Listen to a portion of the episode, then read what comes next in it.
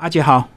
金明兄好，各位听众朋友大家好。好，阿杰，你今年又出书了，先跟我们介绍甲虫日记簿跟一跟二的一个差别好不好？其实这个是一个当时在写这本书最大的问题啊，因为你要出二的话，势必要跟一完全不一样。对，所以我在操作这本书的大纲跟内容的时候，有花了一点时间。第一个是因为在思考怎么样能跟第一本做区隔。那第一本里面的内容大部分都是我对甲虫这一类第一次的接触、探访或者是感想。嗯，那里面有世界各地各种不同的甲虫。对，可是第二本里面，我后来决定一件事情，就是如果我都写大家熟知的甲虫，这样到底对大家甲虫的知识有什么长进跟帮助？对，那刚好有一个契机，就是我去了台中自然科学博物馆。然后找了几位朋友聊天，我们就聚餐。后来在聊的过程中，大家一直在交换最近到野外跑的时候遇到什么特别的甲虫的故事。那其中有很多甲虫是一般人所不知道的。后来我就决定做一件事情，就是把大纲内容做七三分。嗯，所谓七，就是大部分人知道的甲虫，或者是有趣的甲虫，或者是好玩的甲虫。然后另外三层就是一般人所不知道的甲虫为主。那在操作这本书的内容的时候，顺便把《甲虫日记簿一》里面没有完全介绍出来的我的饲养秘籍，就是怎么养甲虫，用哪些方法，还有哪些厉害的小方式，就是自己的秘诀放在里面。对啊，你过去好像没有写过你的这个饲养书，对不对？其实。以前饲养书写的少了，嗯，那主要都是因为我在野外探访甲虫的时候，我一直记得每一次的感动，所以我我的照片只要拉出来，我就能记得那一次的故事。基本上我的书都是用照片在说故事，嗯嗯嗯，因为你有大量的照片图库，就对了。这这在当时真的是一个很特别的契机啊！我记得第一次跟跟金明兄我们在来让金明兄访问的时候，那时候有聊到我当年就是我们第一次见面的地方，在富阳生态。富阳的对入口处是嗯，那每一次出门我在拍这些照片，都是因为从富阳的起点，因为当时。小时候在富阳旁边长大，对，那富阳那附近是我在接触这些昆虫跟甲虫最重要的第一个学习的地方。嗯，后来是因为在竹东后山那边有一棵树，它每年都很多甲虫飞过来。可是有一年我去找那棵树的时候，那个树被被砍倒了。嗯，啊，被砍倒的原因是因为挡住地主果树的阳光。嗯，那自己内心就很后悔，所以在那一刻就告诉自己要赶快来拍照。对，那。每次出去就习惯性带着相机，以拍照为主的去记录这些甲虫。嗯，所以照相机变成你随身装备就对了，因为每一次都会有意外的收获。哦，对。因为我觉得拿拿相机真的是一个很棒的一刻了。当时那一棵树还没被砍断之前，其实它每年的夏天都有非常非常多的昆虫在上面聚集在上面，聚集在上面。因为那一棵树会留很多的树的枝叶下来。嗯。可是自从那一棵树被砍掉后，我就回想我，我记得有一年，大概二零零五还零六年，我坐在树下看着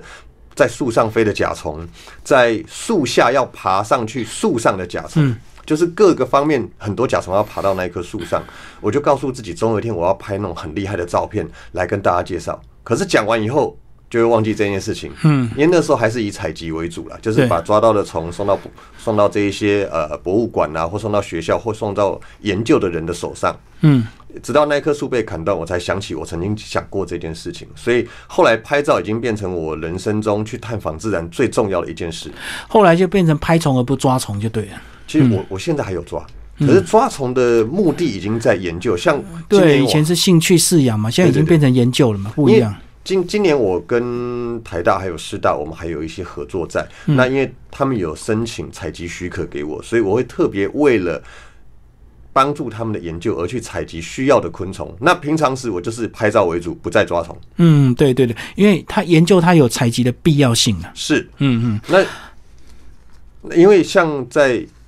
这个一般学术单位的研究者，他们比较辛苦，他们可能常常出去采集一天，回来要花一个礼拜到十天去整理采集的资料、这些资讯。嗯，可是问题点在，他们没有办法常常像我们这样到处跑。对，所以我在跑的过程中，帮他们采集有好几个优点在。第一个是我得到了经验值，嗯，第二是我采集到他们要研究的样本，第三是他们研究样本研究的过程中，我又得到新的知识，嗯，所以达成了一件事情，完成三个目的。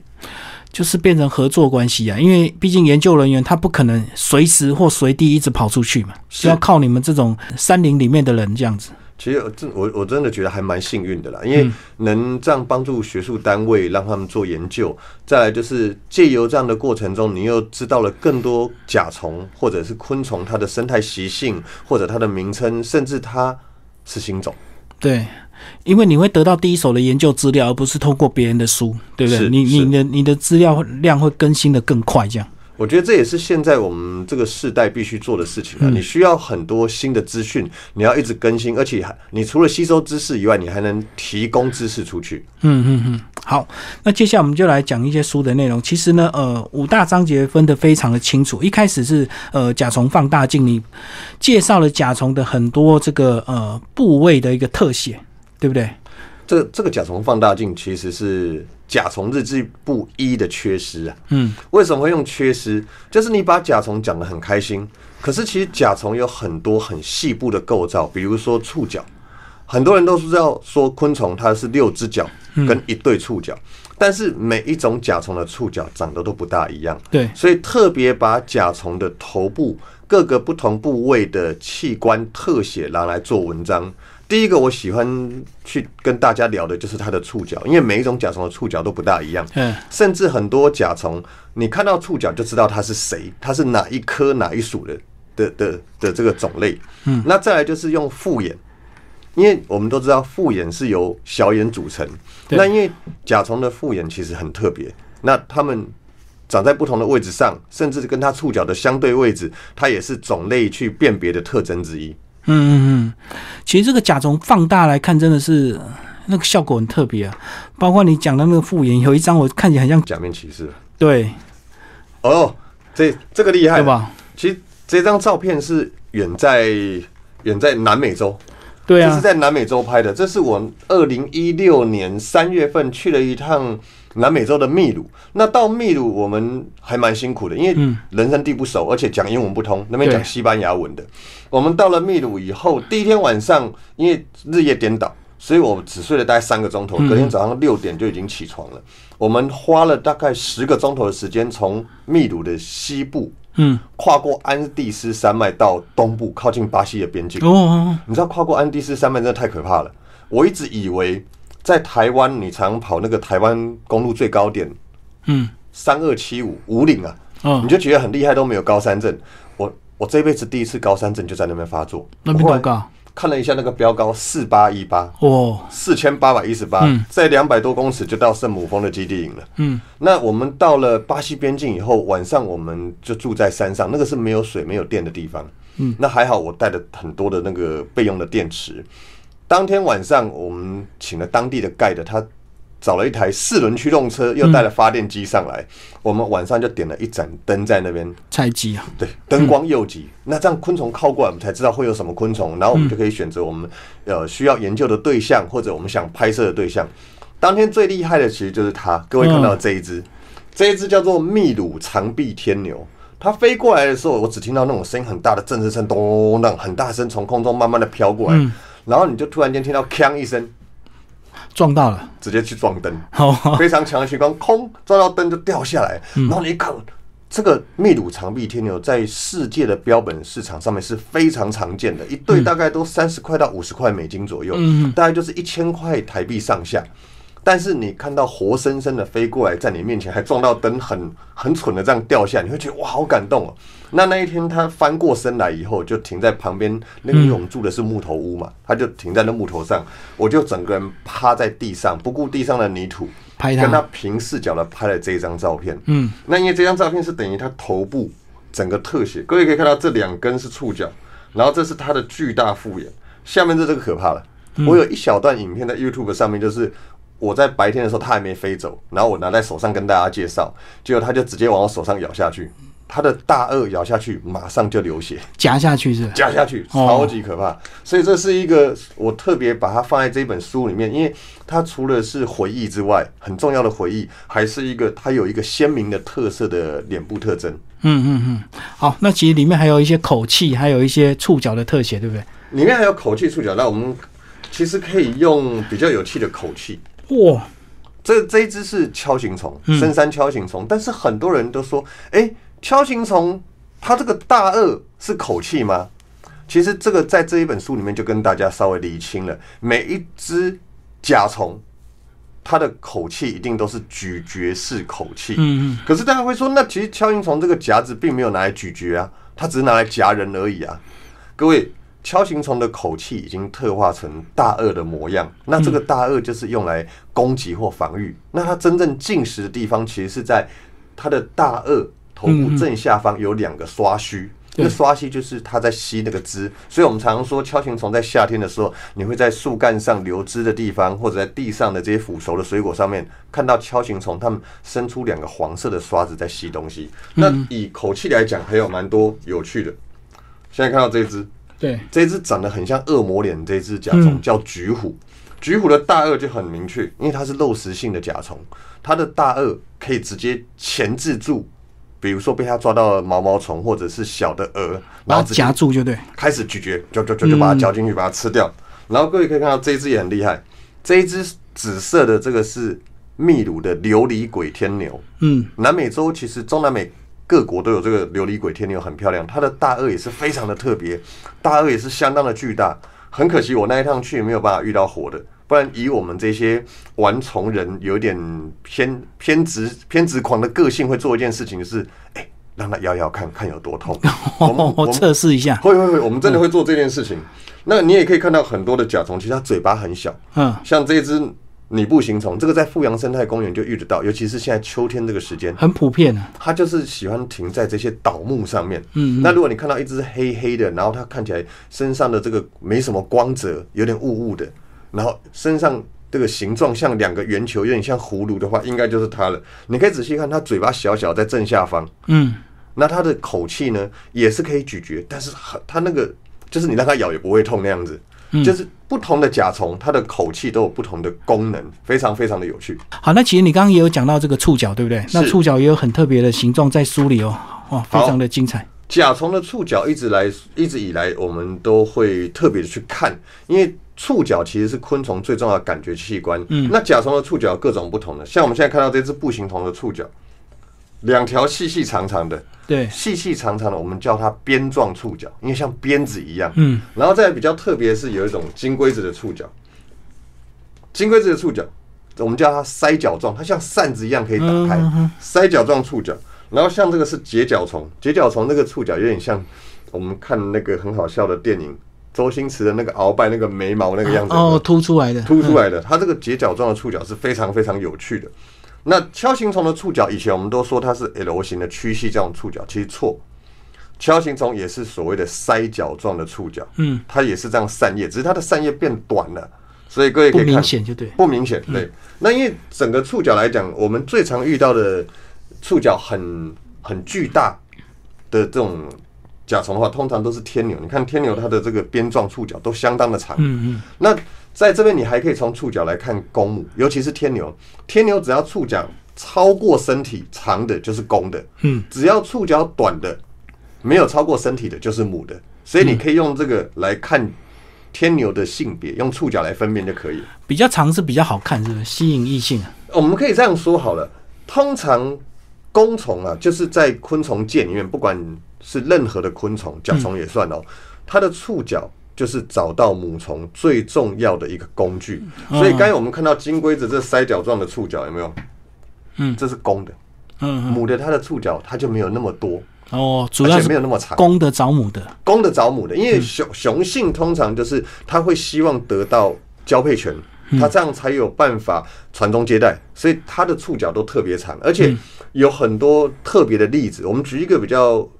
大家熟知的例子，蝴蝶好了，嗯，雄性的蝴蝶常常会停在树上的一个蛹上面，对，为什么它停在那蛹上面？那蛹应该就是雌蝶的。嗯，只要这只雌性一羽化，雄性马上就交配，而且有时候一个蛹旁边，雌性的蛹旁边会停了好几只雄性的蝶。为什么？他们为什么会知道说这只是母的？因为他们的触角的功能很强，他们远远的就已经知道这只是母的，所以雄性都在旁边等交配。那个气味是不是？那个气味，嗯，然后我们来看这个，还有很特别的触角。这种是象鼻虫。嗯，这个象鼻虫是在富阳拍的，它的触角叫念珠状触角。我们就从它的意思就知道，一颗一颗像念珠一样，一粒一粒一粒，嗯嗯所以叫念珠状触角。然后还有各种不同的甲虫，它的触角也都不同。那其中我最爱的其实是像这一类的埋葬虫。嗯，埋葬虫的触角很可爱，虽然说它还蛮恶心的。我还记得第一次跟埋葬虫接触，那那一次是在北部横贯公路的山区，那它那年年代的路灯还是水银灯，所以会很多昆虫趋光。我就看到那只甲虫黑黑的，身上有橘色花纹，好可爱哦、然后我就伸手去抓，就带我去的朋友跟我讲说：“阿姐阿姐，那个不要抓了。”我说：“为什么？”当我说为什么的时候，我已经抓在手上了。嗯，当下我突然感受到那只虫有喷一点东西出来，然后我手上有点湿湿的，一看它喷了黑黑的汁。嗯，虽然说它的触角末端是橘色，在那边摇很可爱，身上橘色斑也很可爱，嗯。但是我手上充满了一种可怕的味道，因为它是吃尸体的，它会排出一种很恶臭的汁来驱避驱敌，对的，驱呃驱敌，因为万一有天敌要吃它，它必须做这件事情，让它的天敌感受到不好吃，把它丢掉。结果我就是那个天敌，然后整只手就这样臭了大概两个钟头，因为找不到地方洗手，嗯嗯嗯嗯，还蛮可怕。如果各位有机会看到，比如说埋葬虫这一类的昆虫的话，我们可眼观，不要亵万焉。我小时候去抓金龟子，他们也会喷出那种很恶心的液体，很臭啊，我知道，绿金龟啊什么。金金明兄抓的，就是我小时候曾经有一段时间非常爱，叫青铜金龟，就是哎绿金龟。对对对对，它都喜欢停小时候的环境好多、哦。对对，他喜欢停在叶子上吃叶子。嗯，那个绿金龟很恶心，就是它只要被抓起来关在箱子里面，还是你拿在手上，它就会开始便便。嗯嗯，然后那便便出来，其实就是植叶的那个它吃的植物下去的泥。可是因为植物的味道就是有个臭气味不好闻，嗯，然后再加上它身体里面消化过排出来那个味道，整个就是臭臭的那种，没办法形容的臭。对，然后你在明明手上有，你还会一直闻，对，一直闻它多到底多臭。然后还拿个同伴闻。对对对对，那个我们台语叫臭青骨啊，哦，超就是奇怪。有有有个味道在，然后再来就是像这边还有介绍很多甲虫的外观，嗯，像我们现在看到这个，我特别喜欢甲虫原因就是有很多的甲虫，它身上是非常厉害的金属光泽，就像贵金属一样。我们看这一只，这只金花虫，它的腹部整个都是什么彩虹般的金属光泽，然后像。这种金龟子，很多人说，哎，这好像南呃中美洲产的一种叫做宝石金龟，但不是哦，这是台湾的，因为宝石金龟一颗这样小小一颗，大概就是两到三百美金。嗯，它在标本市场是非常夯的，但是这个在台湾也有，虽然不像它那么漂亮，可是差不多了。而且那个整个身体看起来像那种玫瑰金的颜色，相当美丽。那也有这种金属光泽的天牛，然后有这种外观长得像三叶虫的萤火虫，但这不是台湾的，长得像三叶虫这个萤火虫的，呃，这个叫做红萤的雌虫，这个是在婆罗洲，婆罗洲保令温泉它那个国家公园里面拍的。那这也是台湾的金龟子，嗯你看它身上一粒一一点一点，那个都是反射出漂亮的金属光泽。哦，你里面有讲到这个它的光泽，你放大去看，其实它是一些退化的鳞片，对不对？对，折射出来的反刚才讲。到这一篇，其实那个是一你还有介绍一个全世界最漂亮的宝石虫啊，有宝宝石虫，我们要翻出来给大家这是。第二个章节，它开始就介绍很多世界之最。世界之最哈，这个我觉得宝石这个要先讲，因为一般人对这个宝石的接受度会高很多。先从这只最漂亮的来好了。嗯，这只兜形金龟，其实台湾最早饲养过活体的应该是我，在两两千零三年或两千零四年的时候我就养过了，可是那时候饲养技术还不够，也没有繁殖成功。那这金龟子它后来就是市场上一直非常的夯，而且全世界所有产这个都在东南亚产这个种类的都呃这个兜形金龟。都是在东南亚，而且所有的都被收到日本去了，嗯因为日本才有足够的玩家可以去把这样子的虫全部收购去。嗯，那那时候我为了找这个虫，各位可以看它外观真的是相当的帅气，哇，它侧面金属光泽，然后它的那个头角非常非常的巨大漂亮。可是各位看，这样其实才五公分大而已，只是你看起来会很雄伟。对，那像这一类的虫，它在婆罗洲、然后加里曼丹、菲律宾都有。那我自己曾经去过几个产地，就是希望拍到在产地时候的真正的生态照。可是老实说，这种虫哦，它非常厉害。它的飞行飞的那个技术相当好，嗯，它永远都在那种树高大概二十到三十楼高的这种树上。对，那在这种树上做什么？它不是吃树叶哦，它是在吸那个开花时候的花蜜。嗯，他们叫花金龟，所以他们是吸花蜜为主。然后我曾经有朋友就是爬到树上去，然后拿那个十五公尺的杆子在下面捞，你知道那个看起来超惊险，他在上面边摇边晃边搏斗，很难捞到。所以这也是这种花金龟它数量少，然后价格又非常高昂的原因。嗯嗯，那后来是运气很好，我透过朋友取得一对比较小型的种类，所以我们有尝试繁殖。不过老实说了，还是繁殖失败了。哦，我觉得这一次的繁殖失败有几个主因，就是我的腐殖土用太厚，其实它只要少少的腐殖土就可以。嗯再来就是温度跟湿度的状态没抓好控。制不好。其实这个很多人都说失败你也敢讲，可是我从来不担心失败这件事情，因为每一次的失败，每一次的过程你都要吸取这个新的经验值，嗯你才有办法改进。等未来你有机会再取得的时候，你就有办法再挑战一次。嗯，我觉得这是好玩的，美到不可思议的甲虫。嗯其实这个台湾有诶、我记得在昆虫脸书，在甲虫日记簿一，我都有写过球背象鼻虫。嗯，那因为球背象鼻虫基本上它是菲律宾系的这个昆虫，所以在台湾只有两个地方有，一个叫做蓝屿，一个叫绿岛。嗯因为其实他们那边的昆虫像生物像都是属于菲律宾那一头的。那在台湾这几种球背象鼻虫都已经在二零零九年的时候制定为保育类昆虫。我们就不能再去随意的碰它。嗯，但是在菲律宾有非常多这样的种类，你可以看到那个颜色、形状非常漂亮，各种不同的颜色跟形状。然后再来就是它们的花纹都不一样，可是会写这一篇原因是主要我去请教了台湾大学的曾慧云老师，他是在做这个象鼻虫分类群的呃生态，还有它的这个种类的研究。那其实他有说过，在同一个地方抓到的同一种球背象鼻虫，你抓到了当下，你会怀疑它到底是不是同一种，因为它们身上的花纹是完全不一样的。我们就生物生物的分类学来讲了，只要外观的花纹不一样，基本上就是不同种类。嗯，但是在菲律宾，它们的多样性非常非常的丰富，丰富到外观不一样，可是做亲缘分析，同一种它们是同一种。哦，所以它外观会自己变化。他们这个自己变化的原因，其实有很多的假说跟假设在，嗯，但是这个涉及他们这个真正的研究。那我我不是真的研究人员，所以我就不便帮他们多说。可是在这边就记录了很多，呃，你可以在菲律宾或者是可以在标本市场看到的这些虫。因为以前我的书有个习惯不放标本，嗯，可是因为这几年我一直跟学术单位在合作，我发觉标本是验证最重要的东西。对，然后我在玩甲虫的过程中，其实最早期我收了很多很多的标本，可是后来就是觉得这些标本因为存放不易，我们又没有真的研究在执行，所以我才把这些标本通通都分送出去，比如说送到博物馆、研究单位啦，捐出去就对。对，捐给有用的人。我觉得这曾经跟很多朋友聊过一个事情，就是当你采集的这一只昆虫，它是牺牲了一条生命。如果这条生命只是躺在你家里面的标本箱，那其实一点意义都没有。所以我宁愿让这条生命延续下去，到博物馆，让世界各地人如果有研究需求可以检视。第二就是它可以永久的保存在博物馆。嗯，他们有比较好的保存环境，就对。真的真的，那一般哦，其实有玩甲虫的人都知道，如果你今天呃，应该说你收了标本在家里面，只要你环境没有控制好，两三年你就有可能看到你存放的那一只虫变成一堆粉末，因为被其他的虫吃掉了。嗯有一种专门住标本的标本虫，非常讨厌嗯，因为湿度的关系，对不对？温湿度，那个是重点，真的真的，对对，除非你二十四小时开空调。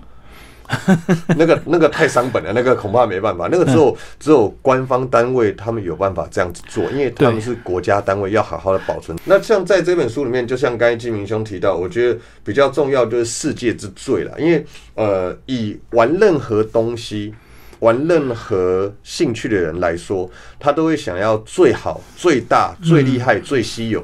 那这一本书里面，我特别把世界之最排进来，就是每一种甲虫世界最大级的，嗯，去做介绍。那像这个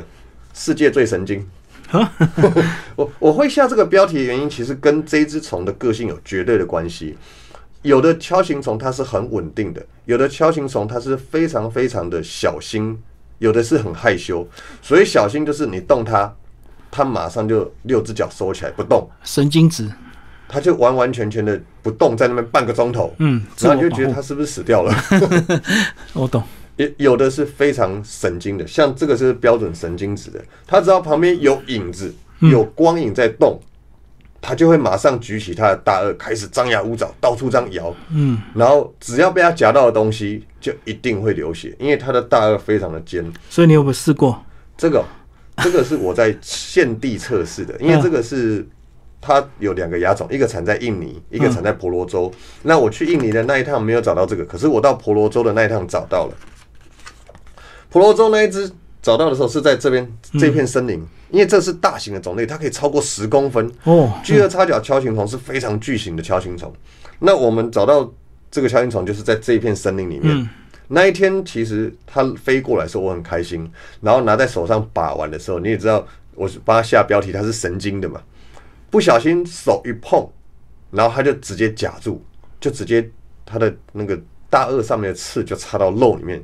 等我朋友帮我的这个把他的大颚掰开的时候，那个血就直接从伤口这样流，直接流出来。嗯嗯，你只要不小心，就一定会被它夹到。而且各位可以发现，它大颚比例非常的细长，对，所以它只要乱挥乱夹，它碰到东西就夹。所以千万不要跟它开玩笑，这夹到会流眼泪的，哦，碰到就夹住就对，碰到就夹，嗯嗯非常可怕的一种锹形虫。然后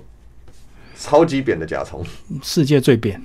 它可以算是世界最扁的。原本之前像呃《甲虫日记簿一》也介绍一种很有趣的甲虫叫禽虫，嗯，你从侧面看很扁，但是禽虫的腹部还是厚的。但是这种甲虫不一样，它从侧面看起来是非常扁，就是完完全全非常一致性的扁。然后它喜欢躲在树皮跟木质中间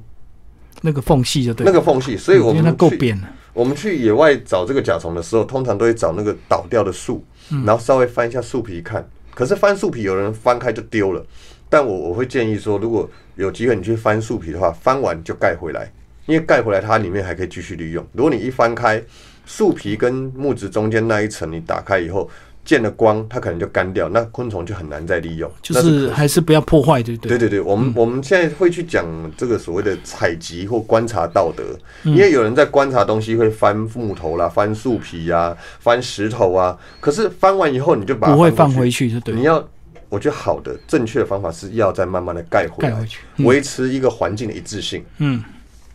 那像这种扁甲虫，就是它它不是只有身体扁而已，不是只有成虫扁而已，它的幼虫也是扁的。它的幼虫也是整只扁扁，也是在树皮、树皮跟这个木质中间钻的。哦，那一层叫什么？树皮跟木质中间那一那一层叫做韧皮部。嗯韧是坚韧的韧，它们就躲在里面吃那里面的东西。嗯，所以这是非常有趣的甲虫。这在台湾的是呃，在台湾有三种：红刺扁甲、黑刺扁甲、蓝刺扁甲，大部分都是在海拔五百、六百到两千左右的山区，有比较低海拔，也有比较高海拔的。嗯所以这个如果有机会你看到这种，看起来它其实颜色是鲜艳，你看这个蓝色，它的颜色是鲜艳的。如果你有机会看到这样子。比较特别的甲虫，其实不妨拍几张照记录，因为它也不是很那么好找到。嗯，不容易，因为躲在树皮里面。对，嗯如果你不翻树皮，真的还蛮能看到的。其实花最大篇幅的是这个，嗯，这个叫做大王花金龟，全世界最大的金龟子。为什么会花那么多篇幅呢？这以前一对，我们其实我不是那么爱讲虫啊，可是不讲各位不会知道它的价值。这个最基本，因为它有很多种类，大王花金龟叫 Goliath，Goliath 是那个神话里面的巨人，嗯就是因为它够大，最大的跟我拳头一样大。这个在当年一对基本上都是几万块，然后今年年初出来一对很厉害的，那一对已经在三四年前号称绝种了，嗯，可是又被人找到，对，那一对开价可以买一台重型机车，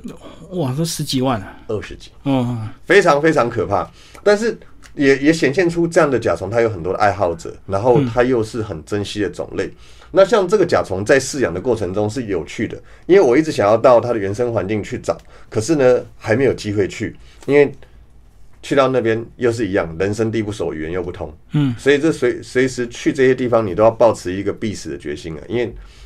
我们要找的其中一种在象牙海岸，嗯，你知道象牙海岸的附近其实还蛮战事频传的，哦，还蛮危险的。嗯嗯嗯。那像这个甲虫，我们就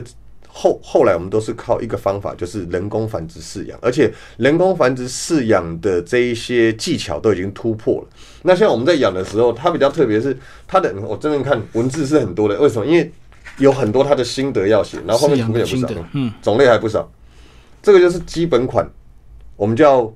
歌利亚大王花金龟，然后白纹啦、然后虎斑啦、那其中我们在饲养的时候，幼虫都要分别管理。常常我们在养东西的时候，我们会觉得说，哎、其实一大缸你放一堆土，然后丢一堆虫在里面，这样就可以了嘛。可是大王花金龟绝对不行，嗯嗯，一定要一只一只的养，因为大王花金龟它是肉食性的金龟子。那为什么会说它是肉食性？你去思考，它在非洲，因为它主要产在非洲，在非洲，它如果要在短暂的雨季里面快速成长，最重要的就是吃植食性的这些食物不行，就是你吃落叶腐殖质啊、枯木腐殖质都不够，所以它演化成需要去猎捕其他的昆虫来吃。它的幼虫，你可以看到，就像我们说的鸡母虫一样，它的前面的六只手手的末端都有钩子，意思说，只要它遇到可以捕捉的昆虫，它钩子就直接掐住，然后就拖到土里面吃掉。哦，但是我们在饲养它的时候很辛苦啊，你没有办法生那么多虫给它吃，而且为了养它又要养其他的虫，这太辛苦了。所以我们用了很厉害的东西，这是最后测试出来的。有人用猫饲料，有人用狗饲料，有人用各种不同的饲料去养，这是锦鲤饲料。嗯这个锦鲤饲料非常好用，大只的幼虫这么大只，一天可以吃掉十几颗锦鲤饲料。嗯，然后我们就要固定帮它换土，因为它吃的这种锦鲤饲料，它有丰富的动物性蛋白质。如果你那个土吼两个礼拜不换一次的话，那个土就会滋生很多螨类，你会觉得很恶心，因为那个土它自然会长这些虫出来。那在养的时候很好玩的，就是它也会做成土碱，就是它准备要成虫的时候会变成一颗一颗的土碱。所以各位看到我们还用这样的管理，然后每一颗土碱挖出来的时候方向都要对哦，方向错它就没办法顺利羽化。所以养这个虫，它有相当相当多的一个经验跟技术的传承。嗯，这个现在已经算是容易入手，而且基本上只要你看过这本书的内容，或者是你大概知道这个虫的生态，你就有办法养出来。可是以前很难，以前都会在最后一关化蛹，然后就没有出来了。卡住了，就嗯卡住了，就卡关。终于来到这个叫做甲虫界的珠宝。嗯，那其实甲虫界的珠宝这个不是我乱讲的，因为我在在二零零一年的时候，我去泰国。泰国他们是一个出产非常多昆虫标本跟昆虫手工艺的国家，因为昆虫对他们来讲是很重要的赚外汇的一个产物。那为什么他们会那么多昆虫呢？因为其实泰国的国境它幅员蛮大的，有很多的原生林，所以他们出产了相当多的昆虫，其中甲虫就是一一个非常重要的项目。那像这这种叫做吉丁虫，嗯，各位可以看到它沿身上的光泽真的是耀眼夺目，而且色彩非常多变。可是它怎么做成我们的珠宝？这个虫要是死掉以后，泰国人会特别把它的鞘翅拔下来，然后就一一串鞘刺串在一个铁环里面，嗯，做成什么耳环，哦，或做成项链。嗯然后现在还有更厉害的艺术家，他是把这些虫拿去排列，做成漂亮艺术品。等下我们会讲到。那其实甲虫身上，你看光彩夺目，各种不同。这是产在印尼巴布亚新几内亚的金锹形虫。嗯一种金锹形虫，你看它颜色的变化有多少？嗯嗯有蓝的，有蓝头绿身的，有整个绿的，有荧光的，还有这种绿呃绿胸黄翅膀的。那其中我最喜欢的其实是这一只，这一只就是宝蓝色，哦，宝蓝色，这只宝蓝色就是我那个明信片上面最喜欢的那一只马达加斯加的吉丁虫。嗯它这个光泽啊，跟它身上所展现出来这个花纹啊，真的是非常非常的漂亮。那因为我上趟二零一五年去马达加斯加，有特别想找这一只，可是我去的时间不对，因为我是对三月去的。但是听说这个宝这个宝石的吉金虫，它的产季是在九月份，九月份是马达加斯加的干季，也是昆虫最多的季节。嗯，那旁边这一只是琉璃鬼天牛，前面我们有讲过琉璃鬼天牛嘛？可是前面那只是紫色的哦。可是各位，这一只因为产区不一样，所以它是暗黑、暗褐色的这种头跟胸，可是鞘翅上面整个是绿色的。旁边这只是世界最大的吉金虫，产在南美洲。那因为为什么没有把世界最大金虫自己拉一篇出来写？因为没有办法看到它活的，也不知道怎么养，哦，所以就只能把它拉在这边介绍。不然的话，这个世界最大应该自己拉一篇来介绍。那现在各位看到这个，这个绿燕白点花金龟、铜燕白点花金龟，嗯，台湾就有，而且这就是小时候我们在菜市场边呐、还是在那个栾树上面捡得到的金龟子。可是如果如果你有机会养的话，一种金龟子也可以出来这么多不一样的颜色，嗯，还蛮有趣、蛮漂亮的。然后像这个，这也是在马来西亚的吉丁虫。那因为吉丁虫，我会特别去介绍的原因就是，像我们一开头封面这一只，像长这样的吉丁虫，在日本它是一个吉祥的象征，在《甲虫日记簿一》里面就有写，它叫玉虫。那玉虫是日本日本他们在嫁女儿的时候，会附这个玉虫给女儿带过去，就是给她幸福。所以我觉得这个结晶虫是相当相当漂亮也有趣，而且它身上的光泽，你看，我只介绍了几种甲虫，每一种甲虫身上光泽其实都不一样，甚至同一种就有各种不同的金金属光泽的变化。后面这一篇是甲虫，跟甲虫很多有关的艺术。那其实艺术这一这一块就是我们现在看到这两张，这两张照片是我的收藏品，我翻拍。那因为这个是很有名的一个艺术家，他把各种不同的甲虫或者是昆虫有金属光泽的做排列。他现在这个有在卖哦，他做好的以以前他是做好这个艺术品，拍照做成月历，一年哦十二张。那那时候他这月历订一份都大概要八九百块，不便宜。但是现在他更厉害的是，他把这个提升成艺术等级，他在这种比较厉害的拍卖会场上面在卖一个框，都是台币几十万到几百万。我因为有很多特别的虫拼凑出来，你知道这个他做这一框哦，我我问过，就是这个叫做金花虫，嗯，他要从几千到几万只里面的金花虫，把颜色一样的、大小一样的挑出来，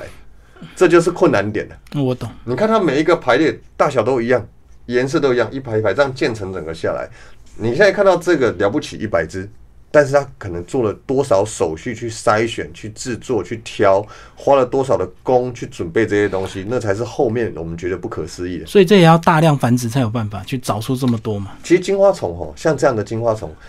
我们讲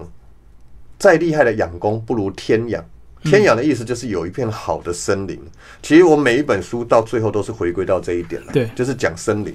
这个在泰国对的森林啊，一个季节可以抓好几万只，嗯，而且每年一直轮续，就是这样抓。嗯嗯但是为什么能这样抓？因为森林是完好的，没有破坏。森林要保持就对了。是森林保持的好，这些生物生生不息。因为有一些昆虫，你真的很难用人工的方式繁殖，因为它们要吃活植物。嗯，你等于是你要种很多的它要吃的植物，可是你种很多它要吃的植物，又有什么灌溉的问题啊、光照的问题啊、病虫害的问题啊，那其实它就是病虫害的一种。